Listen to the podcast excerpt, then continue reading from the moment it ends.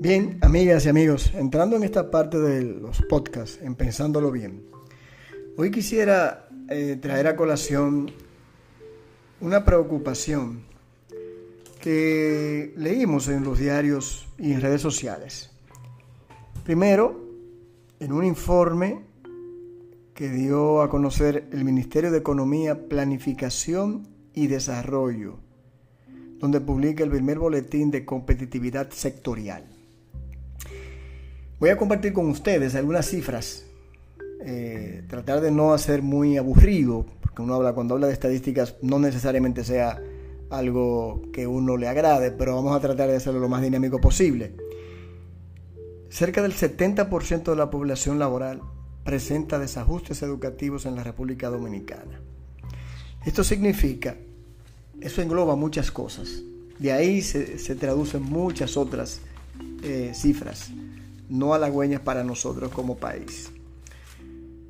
Porque dentro de eso, el 48% de las personas ocupadas en el mercado laboral se encuentran infraeducados para la, posición que desempeñan. Esto quiere decir que tienen un nivel educativo inferior a lo que regionalmente se considera necesario para ocupar una determinada posición laboral. Entonces, cuando uno ve cifras de esta naturaleza, y yo las uno, a las que también, y fue la que vino lo que me trajo la preocupación y el deseo de investigar de dónde había venido todo esto, es que en referente al tema de la educación, se precisa que el 62.3%, oigan bien, el 62, quiere decir que de cada 10 niños, 6 o de cada 100, 60 niños dominicanos eh, de 10 años no, eh, no han adquirido la competencia de lectura. O, peor aún, habiendo aprendido a leer, no comprenden lo que leen. Lo que uno le dice, la lectura comprensiva, o lo que hace mucho la ONU declaró como analfabeto funcional, aquella persona que lee, sabe leer y escribir, pero no sabe lo que lee no puede interpretar, no puede comprender, no puede analizar, porque se lo ponen para que se aprenda las cosas sin el más mínimo eh, tipo de análisis. Y así tenemos para todo. O sea, eh, tenemos trabajos técnicos que se adecúan, pero como robot solamente te adecuan para ese tipo de, de, situaciones. No te, no, te, no te hacen que tú aprendas eh, basado en la lógica. Entonces, cuando uno ve indicadores de esa naturaleza, como el de educación, que el que, acabamos de mencionar, uno tiene que preocuparse, porque entonces uno dice, como precisamente habla eh, el mismo ministro, que en esa, en esa postura, el ministro de, Economía, Planificación y Desarrollo, eh, ahora habla sobre la, la vulnerabilidad que tenemos como país en ese sentido. Y según sus propias palabras cuando decía, si queremos bienestar, mejorar las condiciones de vida de la gente, mejorar la calidad de vida, pues hay que tener empleo. Ahora bien, esto lleva a otra situación. ¿Cómo vamos a resolver el problema del empleo con estos cambios tecnológicos, con esta necesidad de basar la competitividad en productividad y la fuente de esa productividad, señores, es el conocimiento. Entonces, uno se pregunta, ese 62%, caramba, ¿y qué se ha estado haciendo con el 4% para la educación? Que se creó a partir por ley desde el 2013.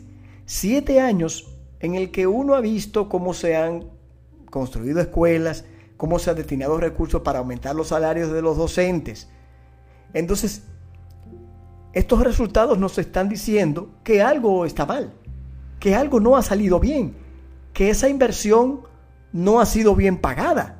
Porque bien, nos preocupamos por lo que ganan los maestros. Ok, muy bien. Y si esos maestros o algunos de ellos o una parte de ellos no saben enseñar o, o tienen fallas para brindar la educación, entonces, ¿qué van a asumir los niños y jóvenes nuestros? O esos que serán los profesionales del mañana o los técnicos del mañana.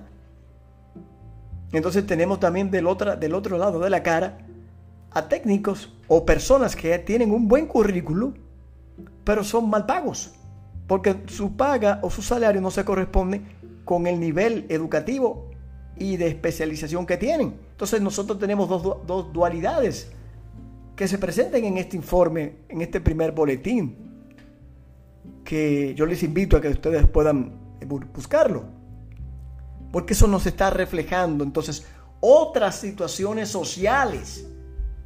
Por eso podemos entender por qué todavía a nosotros eh, nos cuesta, pero lo miramos en el tránsito, en la manera en la que manejamos, en la manera en la que nos dirigimos a las personas, con violencia, con falta de educación, de respeto. Porque entonces tú dices, ese 62% no es solamente una responsabilidad de la escuela. En eso, por lo menos, yo lo veo desde ese punto de vista. Porque también el padre o los padres tienen que tener la preocupación de que la escuela, o mejor dicho, la claridad, la conciencia de que la escuela no va a hacerlo todo. Entonces, uno también ve el ejemplo, o los hijos ven el ejemplo, de dónde va a tomar el niño la lectura o el amor por la lectura para adiestrarse más en la lectura comprensiva y también en el dominio de la educación que posea, si no lo ve en casa. Porque los hijos, siempre lo hemos dicho, copian aquello que ven más que las palabras, más que lo que usted le pueda decir. El ejemplo, bien o mal, es lo que, es lo que se toma o es lo que vale al fin y al cabo. Entonces, es importante que nosotros como nación podamos comprender este tipo de situaciones que, si, si podríamos decir, nos tienen entrampados como nación. Y si bien en algunos números salimos bien parados frente a la región en Latinoamérica, pero eh, en, partes sustanciales como las que le hemos indicado, de ese 62%, es para que uno diga, caramba, pero ¿y dónde, está dónde están esos grandes recursos? Cuando escuchaba yo a un exministro de Educación hablando de la educación, y yo me preguntaba, ¿por usted qué hizo cuando estuvo ahí? porque con usted hubo grandes escándalos en cuanto a recursos. Entonces, si lo que hoy tenemos es ese resultado de ese 62% de niños y niñas que no saben leer o no saben lo que leen, usted está metido en ese 62% porque usted fue también ministro. Entonces, ¿cómo usted está criticando hoy? Es muy fácil. Ah, que yo voy a hacer, que yo voy a hacer, que yo voy a hacer.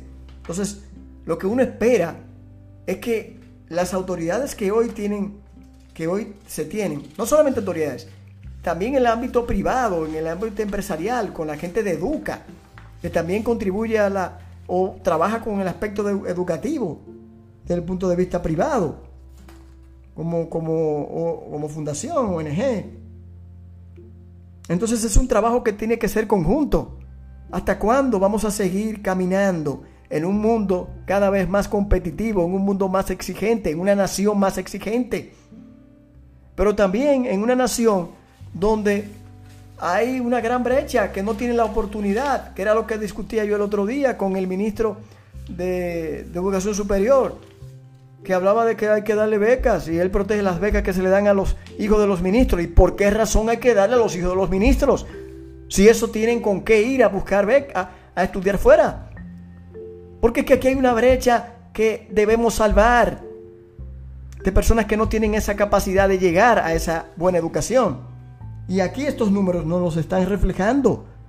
Mucha gente que no solamente en el ámbito educativo, pero que a la hora de la fuerza laboral están por debajo de lo que están haciendo. Y por eso usted dice, vuelve y le explique, le explique a mucha gente para que puedan entender. Entonces yo creo que este es un tema en el cual todos debemos estar involucrados, en el cual todos debemos exigir y exigirnos. Porque el dinero del 4% dio mucho trabajo conseguirlo, porque fue una conquista del pueblo. Entonces hay que defender cada peso. Ok, se construyeron las escuelas y muchas, hay algunas de ellas que aún tienen letrinas. Hay algunas de ellas como el Emilio, Emilio Purudón aquí en Santiago, que tiene tres o cuatro años que no se termina de construir, los niños tienen que ir a otro lado a, tomar clases. Ah, pero eso no, eso no es una escuela privada. Ahí no están los hijos de funcionarios, ni de clase media, ni de clase alta. Entonces esto tiene que salvarse y evitar que se siga anchando la brecha y que también que como país no sigamos teniendo que pasar tanto trabajo a nivel de la competitividad.